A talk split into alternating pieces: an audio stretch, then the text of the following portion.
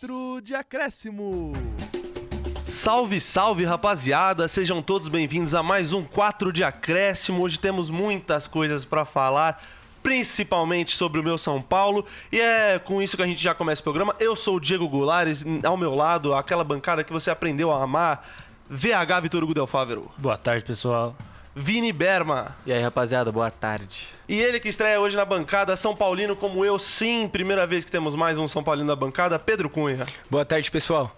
É isso aí, a gente vai falar de, dos técnicos, desses rolos que estão dando aí. Rogério Senni, São Paulo, Cudê, dos jogos da Libertadores, alguns da Sula e da Champions League no final. Então pode puxar a vinheta.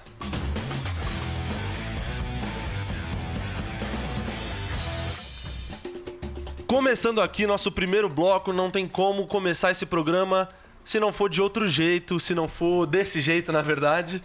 Rogério Ceni caiu. Rogério Ceni, o ídolo tricolor, não é mais técnico do São Paulo Futebol Clube. É, sim, sim, aconteceu. A gente já sabia que ia e já até tinham vindo boatos de que mesmo com vitória em cima do Puerto Cabello, como aconteceu, é, ele cairia e rolou, né? 2 a 0 um jogo pífio, que já já a gente fala sobre. Um jogo muito ruim mesmo, mas acharam dois gols no finalzinho. E eu achei até que ia segurar o emprego dele por mais uma semana, mas não segurou.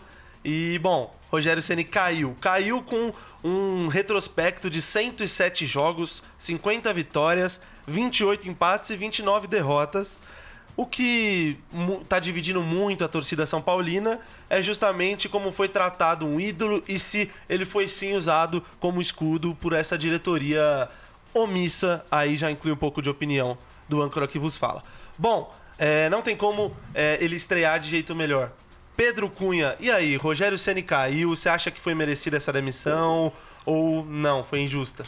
É, o Rogério Ceni cai, deixa o São Paulo depois de 106 jogos, né? É, conseguiu levar o São Paulo a duas finais, coisa que não acontecia desde a temporada 2005 ano que o São Paulo foi campeão do mundo. Desde lá o São Paulo não chegava a duas finais na mesma temporada, né? Levou o São Paulo à final do Campeonato Paulista e à final da Copa Sul-Americana no ano passado. Infelizmente não conseguiu é, trazer nenhum dos troféus para o Morumbi, mas era um time que a gente já via sem padrão de jogo, uma situação que ficava um pouco incontestável dentro dos bastidores, né? É, problemas com o elenco, o elenco bem rachado, tudo que tudo que indica, né? Eu imaginava que a vitória contra o Puerto Cabejo, por mais que o São Paulo não fez um bom jogo, o São Paulo faz uma partida muito ruim no Morumbi, acha dois gols no fim do jogo, um deles inclusive com o Marcos Paulo, pilar da discussão do Rogério Ceni com o elenco, né?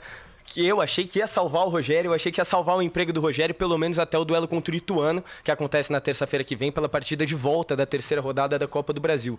Mas é, a situação já estava bem incontestável dentro do, dentro do elenco, estava difícil de, de segurar o Rogério por tudo que, que aconteceu desde aquela eliminação para o Água Santa. Para mim, o que me incomoda um pouco como torcedor é o fato de o Rogério Ceni ter tido todos esses problemas com o elenco, com o Marcos Paulo, ter perdido a mão do elenco, ter perdido o vestiário, e a diretoria dá para ele um período de pré-temporada de 25 dias, ceder para ele dois amistosos para logo depois mandar ele embora no terceiro jogo. Isso para mim mostra um pouco de incompetência da parte da diretoria do São Paulo, que poderia ter trocado o Rogério Ceni logo na terça-feira, depois é, do dia da eliminação do São Paulo para Água Santa, dia do pilar de toda aquela discussão entre ele e o Marcos Paulo, e ter dado já para o Dorival Júnior, que é o novo técnico do São Paulo e vai ser anunciado ainda hoje, ter dado esse período de pré-temporada e esses amistosos para se preparar para essa disputa de restante de temporada, onde o São Paulo ainda tem um campeonato brasileiro, uma Copa Sul-Americana que está muito bem encaminhada, uma classificação e vive um jogo importantíssimo na próxima terça contra o Ituano pela Copa do Brasil.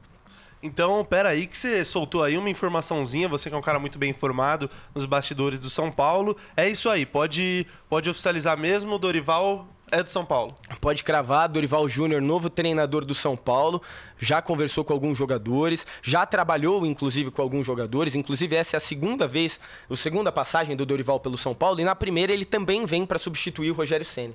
Na primeira o Rogério cai no Campeonato Brasileiro 2017 e o Dorival vem para substituir o Rogério. Essa é a segunda passagem do Dorival pelo São Paulo e ele vai ser anunciado ainda hoje, deve ser anunciado hoje, já está no CT da Barra Funda, é, assina o contrato ainda hoje e Dorival Júnior deve comandar o São Paulo no sábado contra o América Mineiro.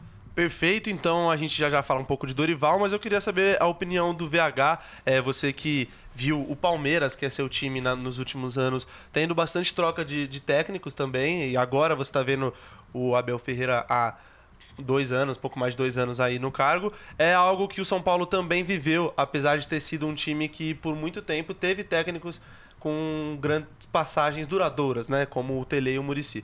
Nesses últimos 10 anos, antes de você falar, só para trazer o dado aqui para o nosso ouvinte, é, nos últimos 20 anos, na verdade, apenas três técnicos ficaram mais de uma temporada.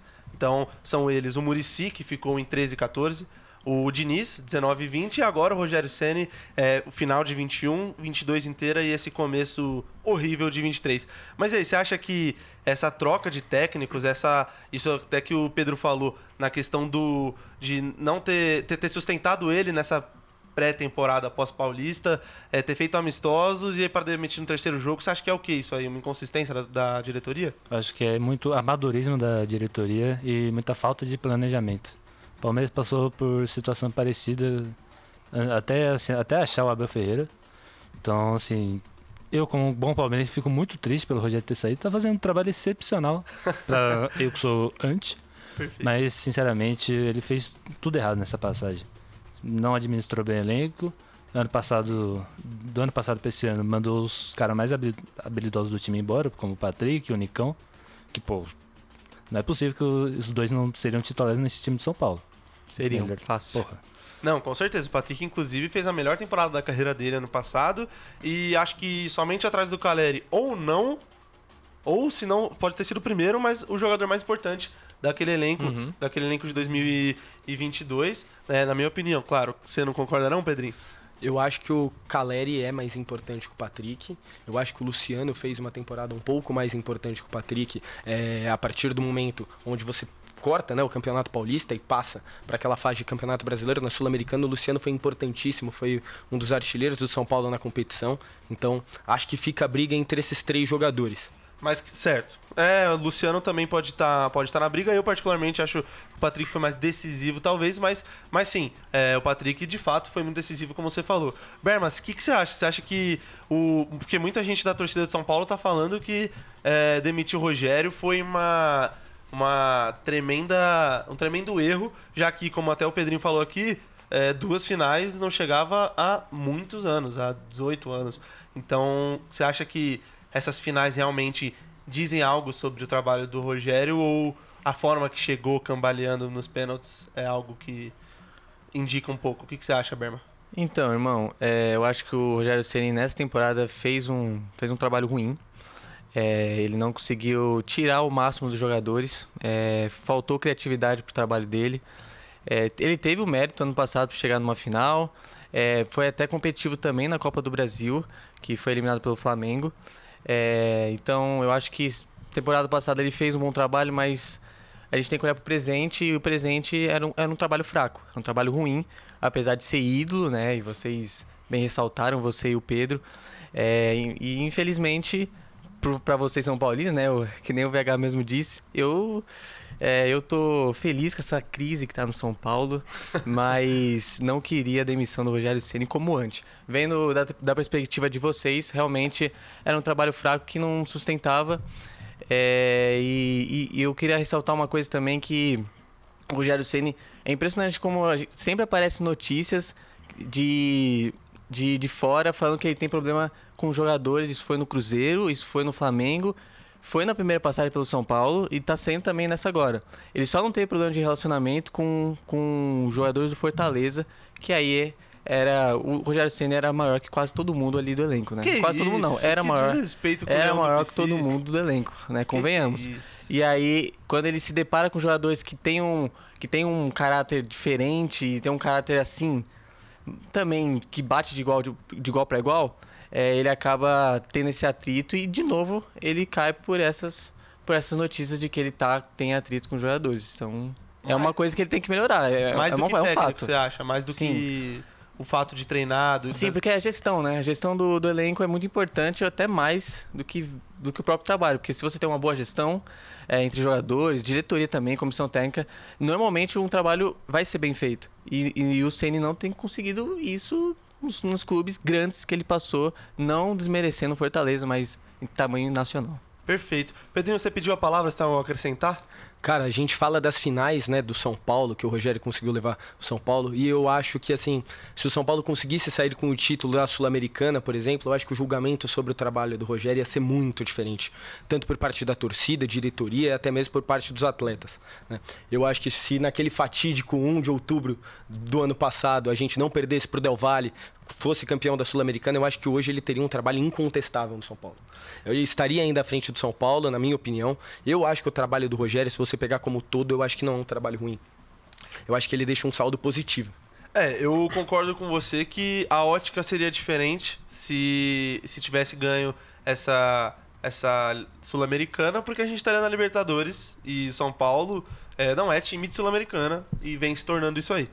Mas é, eu acredito que, como eu, eu tenho a, a, a ideologia de que não se analisa um trabalho pós-final. Ou seja, o chego, final, principalmente de jogo único, é sorte, entre várias aspas. Então a chance de um técnico atrapalhar muito, só em casos como o Cuca no, no Santos contra o Palmeiras, que os Santistas reclamam bastante que foi de fato culpa dele, mas é, em muitos casos não é culpa do treinador, é, como por exemplo do Renato Gaúcho, que eu não gosto mesmo, para não falar outra coisa, é, mas não acho que seja culpa dele a derrota pro, pro, do Flamengo pro Palmeiras na Libertadores. Então, enfim, é, só concluindo, é, eu acho que nesse caso eu me contra, eu, eu, vou me contradizer porque como chegou naquela final não foi de um jeito muito muito convincente. Convincente, perfeito. Porque foi se classificou nos pênaltis contra o Ceará e depois nos pênaltis contra o Atlético Goianiense. Dois times que caíram, inclusive. Dois times que caíram, perfeito dado, nem tinha pensado nisso. Então, assim, dois times que, assim como o São Paulo, descartaram o brasileiro para focar nas Copas e, e por conta disso foram mal no brasileiro e relativamente bem nas Copas, o São Paulo acabou indo melhor. E não teve o resultado que queria. Ou seja, foi por tudo ou nada pra Sul-Americana e ficou com nada. Mas concordo com você que a ótica seria outra. Mas passando um pouco a página, como você falou, Dorival vem para ser técnico de São Paulo e Dorival que acabou de ser campeão da Libertadores. Campeão da Libertadores vindo jogar Sul-Americana. Parece o Flu de 2000, o, a LDU de 2008, né? Que ganhou do Flu. Bom, é. mas a gente. E ganhou tem... a Copa do Brasil também. Você lembra contra quem, Berman? Não, é, não quero é, lembrar. Fala, Berman, não quero lembrar. Não quer lembrar? Não quero. Perfeito. Okay. Bom, é, o Dorival Júnior ele vai treinar o São Paulo agora e eu, particularmente, sempre tratei o Dorival como um step. Um técnico que, putz, o time tá quase caindo, vamos chamar o Dorival. Ah, o time pequeno quer, quer subir da B, chama o Dorival. Ah, quer ficar, chama o Dorival. Quer. Enfim. Mas aí o Flamengo provou o contrário. É, o Flamengo no passado provou o contrário e apostou no Dorival com um bom elenco e ele fez o mínimo. Eu acho que o Dorival faz um arroz com feijão. VH, concorda comigo? Ah, eu gosto, sou muito fã do Dorival Júnior. Acho que o problema é que tipo, ele vive muito do trabalho do Santos dele de 2010. Tipo, isso daí pesa muito no, para ele ter sido contratado pelo Flamengo, por exemplo. Apesar de ter feito um bom trabalho no Ceará. Eu acho que o São Paulo acertou na contratação. Dorival Júnior, é eu gosto muito dele. E vai jogar bola, viu? São Paulo vai jogar bola, só que não vai ganhar nada. Faz um tempo que eu não vejo, viu? Mano, Como é que é? São Paulo é... jogando bola, não lembro. Mas o seu, você ver o seu time jogar bem é muito bom. É gostoso e eu até tuitei esses dias assistindo o jogo. Apesar de ser sul-americana, apesar de estar tá um desastre o, o ambiente no, no São Paulo, é muito gostoso ganhar. É muito ah, gostoso, é gostoso né? dois gols no finalzinho no jogo Comemorar a vitória, né? É, é muito bom, é muito bom e eu quero que isso aconteça mais vezes esse ano. Não que ano passado não tenha, mas pô, pênaltis machuca o coração. É. Machuca bastante. Porque... Virada machuca também? Goleada em final. Enfim. É... Berma, você acha que. É, você concorda com o VH? Foi a melhor opção o Dorival? E qual a expectativa agora? Porque antes com o Rogério, ou sem o Rogério, seria não cair, pelo menos na minha ótica. Se espera título, pelo menos da Sul-Americana Dorival, ou estamos viajando? Cara, é, o Dorival, eu acho que, na minha opinião, quando ele. Antes dele vir pro Flamengo, ele era um técnico emergente. Sabe? Que, tipo, pegava alguns times ali para se, se livrar do rebaixamento, como você mesmo disse. Perfeito, e depois Obrigado. Você me deixa sem graça falando isso. É, tá ligado. E aí, é, ele vem pro Flamengo, agora ele, ele tá no mercado como um técnico valorizado, um técnico multicampeão, né? Respeitado. Importante isso. E, e, eu acho que foi um acerto do São Paulo, viu? A contratação. Acho que realmente é um técnico que faz um arroz e feijão, mas faz um arroz e feijão muito bem. É, organiza os times. Importante também ter técnico que organiza time e, e tem boa gestão. Então acho que são bons fatores que o, o trabalho do Dorival traz para ele, para o São Paulo. E por que não? Agora sem Rogério Ceni, acho que o ambiente muda, os jogadores têm que também correr um pouco mais pelo, pelo Dorival agora que que está contratado, né, fechado. É, e acho que o time tem condição de uma semifinal, umas quartas de final do Sul-Americano com o Dorival Júnior, acho que é bem capaz. Por que não? Perfeito. Brevemente, pra gente não se estender tanto no assunto do Dorival, é, Pedro, você acha, você concorda com ele? Você acha que o Dorival ele vai, vai trazer alguma mudança relevante pro São Paulo? Ou você ainda assim acha, acha que era melhor ter mantido o Rogério Ceni em comparação aos dois? Cara, eu acho que o problema do São Paulo nunca foi treinador. Eu acho que o problema do São Paulo tá lá dentro, na parte política do clube, mas vejo o Dorival como o melhor nome possível para se trazer agora. E eu acho que o grande diferencial do Dorival em relação ao legado que o Rogério Ceni deixa é a gestão de grupo. O Dorival é um cara que muito dificilmente a gente vê é, ele relacionado, envolvido né, em problemas com jogadores, problemas com o grupo, coisa que com o Rogério Ceni infelizmente já virou frequente, né? Então eu acho que esse é o, um dos principais pontos assim, a acreditar que o trabalho do Dorival pode dar certo. Eu acho que ele faz o simples, igual vocês falaram, faz o arroz com feijão e muito bem feito, mas a gente tem que levar em consideração também que o São Paulo não tem o material humano que tem o Flamengo. Então não dá pra gente esperar que o Dorival leve o São Paulo a uma final é, de Copa do Brasil, leve o São Paulo a uma final de Libertadores, leve o São Paulo longe no Campeonato Brasileiro, porque são elencos sem comparações, né? Mas acho que é, a principal virtude do Dorival, além de toda a qualidade dele como treinador, é essa questão de gestão de grupo que com o Rogério Ceni deixava um pouco a desejar. Perfeito. É, bom, a gente se estendeu com o assunto São Paulo e Dorival porque merecia o, o, o momento pedia. E a gente vai passar os assuntos que a gente tinha pendente para esse primeiro bloco, como Kudê e Sampaoli, que é muito importante citar, para o segundo, mas agora a gente vai passar para o quadro que você aprendeu a amar. E Quadro- respeitar. E respeitar, é muito importante.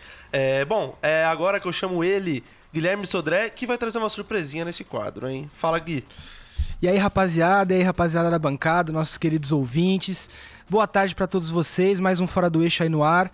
Hoje, realmente muito fora do eixo, porque vamos falar de handball, com uma surpresinha que vou contar depois pra vocês, e do famoso esporte da bola laranja, vamos falar de basquete, vamos falar da NBA. Infelizmente, hoje não estou acompanhado pelo nosso querido Pedro Caires, que tá se recuperando de uma inflamação na garganta. Um beijão aí, que com certeza tá escutando aí o programa pra gente. Mas enfim, vamos parar de enrolação e vamos pra notícia. Pode puxar a vinheta.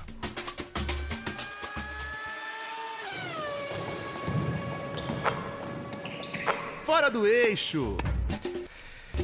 Falei que a gente ia falar de handball, mas não é o handball que você tá pensando. É o handball de praia. E a casa do handball de praia, que é Maricá, localizada na região metropolitana do Rio de Janeiro, vai ser palco da primeira etapa do Global Tour Beach Handball.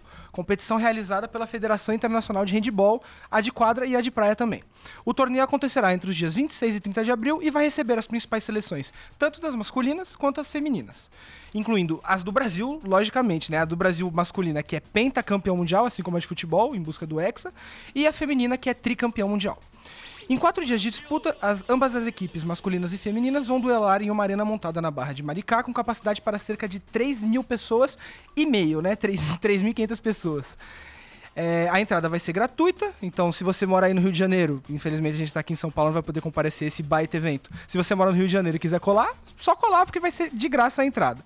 E a competição é muito importante pro esporte, viu, gente? Porque ela vai ser fundamental para pleiteação para o handball de praia participar das Olimpíadas de Los Angeles de 2028. E bem, eu posso estar sem meu querido Pedro Caires, mas eu não estou sozinho. E agora para falar de NBA, chamo ele, que era da bancada e saiu do eixo para aqui para me acompanhar no programa. José Maurício, como você está, José Maurício? Fala rapaziada, fala Sodré, fala ouvintes, é muito bom estar aqui e a gente vai começar falando do playoff da NBA que começou dia 15 e tá pegando fogo, né, Sodré? Tá pegando fogo. Vamos começar falando da Conferência Leste. O Philadelphia 76ers, por enquanto, vai garantir a classificação, vencendo os dois primeiros jogos sobre o Brooklyn Nets em casa. O time de Filadélfia, né, do Joel Embiid, voou em cima de um Brooklyn Nets que ainda vem sofrendo e, se, sofrendo e se adaptando com a perda recente de suas maiores estrelas, que é o Kevin Durant e o Kyrie Irving. O Philadelphia agora se dirige ao Brooklyn para mais dois jogos, um deles hoje, no dia 20, às 8h30. Jason Tatum lidera o Boston Celtics e abre uma vantagem de 2 a 0 sobre o Atlanta Hawks, após dois jogos em casa. Um fato interessante sobre esses jogos é, é que o Atlanta Hawks já saiu perdendo uma série de playoffs por 2 a 0 não uma, não duas, não três. 20 vezes em todas as suas histórias, o famoso azarão. E em nenhuma dessas 20 vezes o time conseguiu se recuperar e conseguir a classificação. Bizarro, né, Zé? A série entre o Cleveland e New York Knicks está empatada em 1 a 1. Conta um pouco mais pra gente, Zé. Pra você que não sabe, o Knicks venceu o primeiro jogo, uma partida emocionante com atua- com atuações incríveis de ambos os lados. Mas no segundo jogo, o time da casa, o Cavaliers, venceu por uma vantagem de quase 20 pontos sobre os adversários. A série agora vai para Nova York e promete fortes emoções, já que devido à torcida fanática da, da- da cidade, o time da casa ganha muita força. Exato, né? E aí o Milwaukee Bucks de Antetokounmpo e o Miami Heat estão empatados em 1 a 1. Esta que era uma série que muitos achavam que já estava acabada antes mesmo de começar, né? Que seria muito fácil pro, Ma- pro Milwaukee Bucks. O Heat já na primeira partida mostrou o contrário, vencendo o time da casa por uma vantagem de 13 pontos. Mas no segundo jogo, os Bucks vieram com seu favoritismo e garantiram a vitória. E uma informação, Miami tem fama de ser um dos lugares mais difíceis de jogar, devido à torcida. Será que vem zebra isso, André? Não sei, não sei, aguardaremos os próximos capítulos. Mas agora indo de um lado pro outro, vamos falar da Conferência Oeste, né, Zé? Vamos começar falando sobre o Sacramento Kings, que abriu uma vantagem de 2 a 0 sobre o Golden State Warriors. Muito surpreendente. Com dois jogos muito pegados e que muito achava que pelo menos um jogo deles o Golden State podia ganhar. É, vale lembrar que o técnico do time do Sacramento recentemente ganhou o prêmio de melhor técnico do ano, por uma decisão unânime de todos os jurados, mostrando a força e organização desse time que vem muito forte nos playoffs. Exato, né? Os Warriors têm mais dois jogos agora em casa para tentar, para tentar emplacar, empa, brr, embananei, para tentar empatar o placar. Enfim, gente, esse foi o Fora do Eixo. Vamos acompanhar aí pertinho os playoffs da NBA e logo menos eu vou voltar para trazer as informações para vocês. É com você, Diegão. Valeu, Sodré, valeu, Zé. Que saudade que estou de José Maurício, mas logo menos ele tá de volta. Bom, é isso, encerramos nosso primeiro bloco. Já já você vê a gente falando do que aconteceu na Libertadores e sobre esses técnicos que eu dei spoiler, hein? Pode puxar a vinheta.